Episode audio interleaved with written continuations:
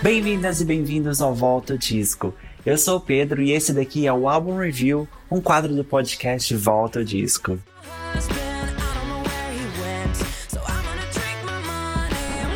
The waiter just took my table and gave it to Jessica Simpson. Essa daqui é uma pérola pérola do que a gente vai falar hoje. E com a minha parte favorita dessa música, a gente começa esse EP. Na verdade, essa música tem tanta parte incrível que não dá nem sim para escolher uma parte favorita, não é? E se você não sabia, agora você sabe, que hoje nós vamos falar de Pink e o seu quinto álbum, o Fun House. Mas antes disso, não se esqueça de curtir, compartilhar, dar cinco estrelinhas, segue o nosso podcast, assim a gente consegue chegar em mais pessoas. Bora lá? O Fan House da Pink está completando 15 aninhos e para ter uma festinha de 15 anos, a gente vai comemorar ele bem aqui. Esse álbum, gente, ele teve sete singles que foram So What, Sober, Please Don't Leave Me, Bad Influence, Fun House, I Don't Believe in You e Glitter in the Air. Uau!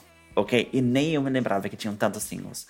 Mas antes de começar, vamos falar um pouquinho sobre tudo o que passou por trás desse álbum. Antes de começar a produção do álbum, a Pink passou por um processo de divórcio. Isso mesmo. Então ela entrou de cabeça nas composições e colocou tudo para fora. Porém, ela disse em uma entrevista que ela não queria fazer um álbum que fosse um álbum de coração partido, triste, de divórcio nesse sentido. Inclusive, um rascunho do título pro álbum seria Heartbreak is a Motherfucker, que obviamente foi barrado pela gravadora. Mas, enquanto ela falava sobre o seu divórcio nas músicas, ela decidiu tomar uma proposta um pouco mais divertida e decidiu chamar o álbum de Fun House, que faz, obviamente, alusão ao circo, tudo o que acontece no picadeiro e o que acontece por trás das cortinas, ok? Bem conceitual. O álbum foi super bem recebido, tanto pela crítica quanto pelo público. Os singles, gente, tiveram sucesso assim, em várias partes do mundo e com isso, a Pink conseguiu bons resultados, inclusive duas nomeações para Grammy, uma de melhor performance vocal com Sober e de melhor álbum pop.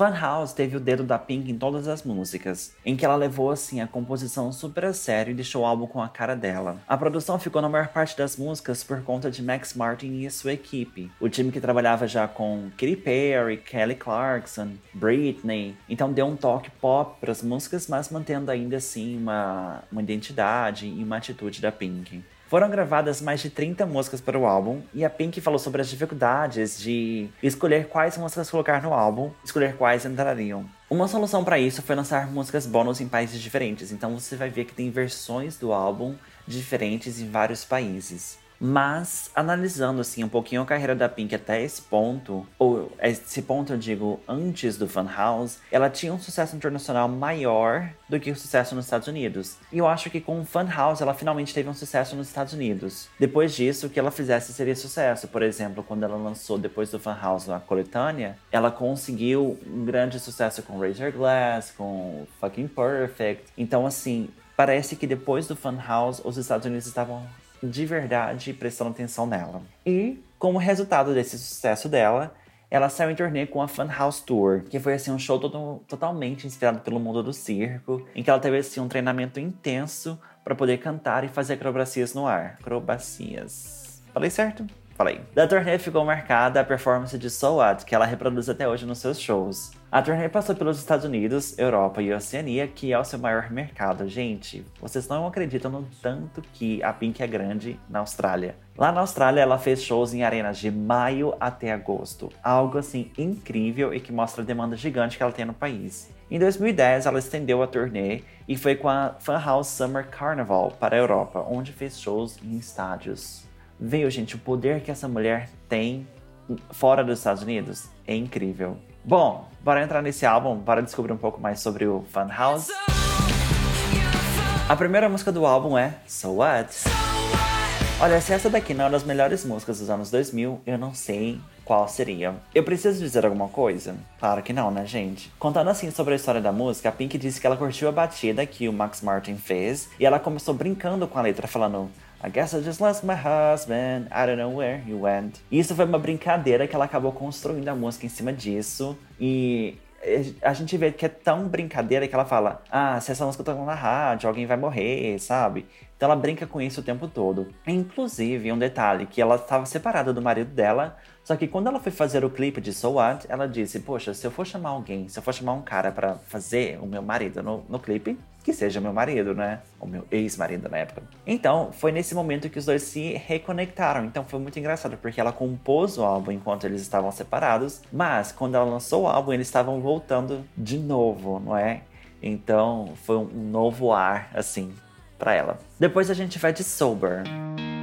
Essa daqui, segundo a própria Pink, é uma música bem pessoal em que ela fala sobre viver sem os vícios, que no caso não necessariamente era de substância. É uma das músicas favoritas da Pink, eu acho que ela encaixa muito bem nessa atmosfera mais sombria, sabe? A Pink encaixa muito bem nessa, nessa atmosfera. Eu gosto do vocal sombrio e assustador no fundo, sabe? Se você reparar, tem tipo um canto lírico por trás, tipo como se fosse um fantasma, sabe? Muito legal. Essa música foi produzida pelo Danger, que é assim um mestre nessas batidas mais sombrias, de detalhes no fundo que completam a música. Ele trabalhou, por exemplo, nas composições do, nas produções do Blackout da Britney, como Gimme More, é, Break the Ice, então é, essas questões assim mais sombrias mesmo. Depois a gente vai de I Don't Believe You. No Essa daqui é uma das músicas favoritas da Pink desse álbum. Ela é bem vulnerável e mostra assim um lado dela que geralmente gente, ela tende a esconder, sabe? Aqui ela tem uma conversa com o marido dela em relacionamento que acaba. Eu acho a produção assim linda, os instrumentos completam a, a melodia. Ela é delicada do jeito que deveria ser para que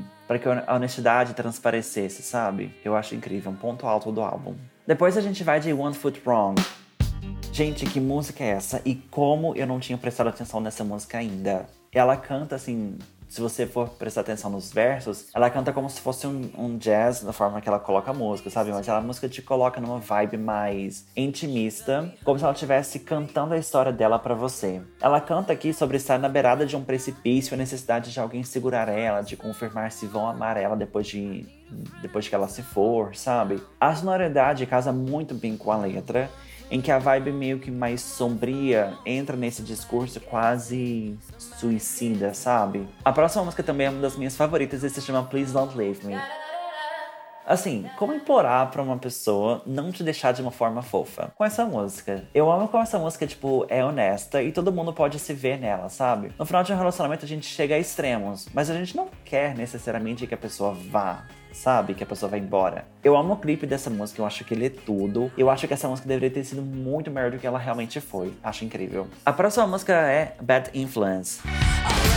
E assim, quem é a Pink no rolê? A má influência. Aquela que não tem hora para ir embora, a que sempre quer mais uma, a que te oferece um pouco mais de diversão, se você entende o que eu estou te dizendo, sabe? E ela fala justamente sobre isso na música, que tem uma vibe super divertida e repetitiva, como se você tivesse várias vozes e pessoas te dizendo a mesma coisa, sabe? Quando ela fala you, you, you, you, you, sabe? Como se você estivesse num looping, sabe? Eu acho isso incrível, esses detalhes. Que inclusive mais tarde a gente vai falar sobre eles. Depois a gente vai pra faixa que dá o título ao álbum, que se chama Fun House. E eu amo essa daqui, gente. Aqui a gente tem uma representação do que acontece quando o relacionamento acaba. Tudo te lembra o fim, tudo muda de sentido, sabe? Até a sua casa. Essa era uma casa divertida, fazendo já, tipo, um jogo com fan house, no sentido de circense, sabe? Mas ela faz isso de uma forma, assim, muito divertida. E eu acho que, que é uma... Por exemplo, álbuns de divórcio a gente tem milhões. Mas um álbum de divórcio, mas que brinca com essa sagacidade, que brinca com ironia, sabe? Só a Pink poderia fazer. Mudando um pouco o tom das coisas, a gente vai falar sobre Crystal Aqui ela trabalhou com o mesmo parceiro de The One That Got Away, do álbum anterior, e da mesma forma, eles quiseram fazer uma música que fosse honesta e crua. E a versão que tá no álbum foi a própria, a, assim, a primeira versão gravada, o primeiro take, sabe? E eu acho muito lindo que essa música toca nas imperfeições e uma música que propõe logo isso, sabe? E é incrível que ela fala sobre tudo que deu errado e um futuro que tá aberto. E ela não tem medo desse futuro, sabe? Eu acho incrível essa música, então, se você gosta de uma coisa mais intimista, ouça Crystal Ball. A próxima música tem uma história muito interessante, se chama Mean. Essa daqui ela começou a escrever numa das últimas viagens que ela fez com o marido dela antes de eles se separarem. Era uma viagem de amigos e um dos amigos dela era um colaborador musical dela. Então, na frente de todo mundo, eles começaram a trabalhar nessa música.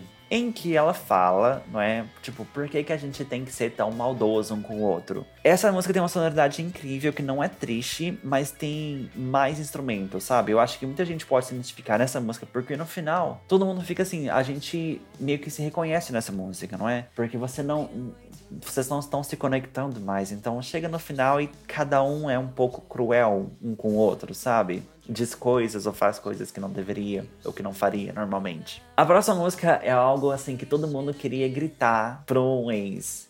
It's all your fault. Esse daqui é outro tesouro que tava assim escondido no álbum. Eu acho que aqui ela fala sobre como foi culpa dele, que ele mudou ela, que ele fez ela se apaixonar e agora ele vai embora e deixa ela assim, sabe? É tudo culpa sua. Eu amo. Prestem atenção, gente, na ponte da música. Tem umas distorções incríveis, incríveis, incríveis. Eu acho, ou seja, a gente teve assim vários singles. Mas eu acho que essa também caberia como um single. Depois a gente vai de um lado mais religioso, talvez. Ave Maria. Ave Maria, ok? Ela disse que essa daqui é sobre como o mundo deu errado. E eu acho interessante a forma como ela coloca assim Ave Maria na música, que tá cheia de referências religiosas, sabe? É como se ela estivesse buscando uma salvação, entende? Mas ao mesmo tempo eu acho tão interessante porque ela coloca Ave Maria num álbum que é sobre fim de relacionamento e Ave Maria é uma música que é conhecida por ser usada em casamentos. Então a gente tem assim vários pontos sobre essa música aqui. E por último, a última música do álbum na versão standard, a gente tem Glitter in the Air. Quem não se lembra da performance dessa música no Grammy? Essa marcou muito, assim, como uma das maiores performances no Grammy. Essa música termina o álbum muito bem, falando sobre ser vulnerável e deixar entrar, assim, em um relacionamento. E eu acho que a performance no Grammy demonstra muito bem a música, porque ela se deixa mergulhar na água, não é? E assim, ela termina a versão standard do álbum. Bora falar um pouco sobre os pontos altos e pontos baixos desse álbum? Então, então, olha, é muito difícil falar sobre os pontos baixos quando eu escolho os álbuns que eu quero falar, porque geralmente, assim, já aponta que são álbuns bons, e aqui não é diferente. Esse é um álbum muito bem construído no conceito dele. Ela fala sobre o fim de relacionamento, mas do triste ao sarcástico, de mostra modos diferentes de lidar com o fim.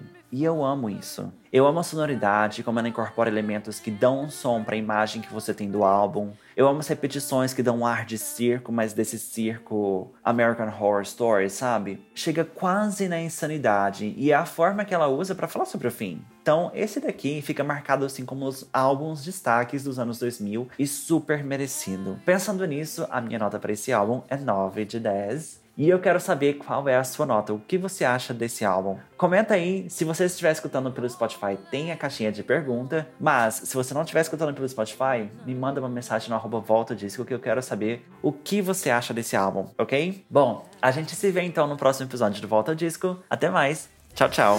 Nine, eight, seven, six,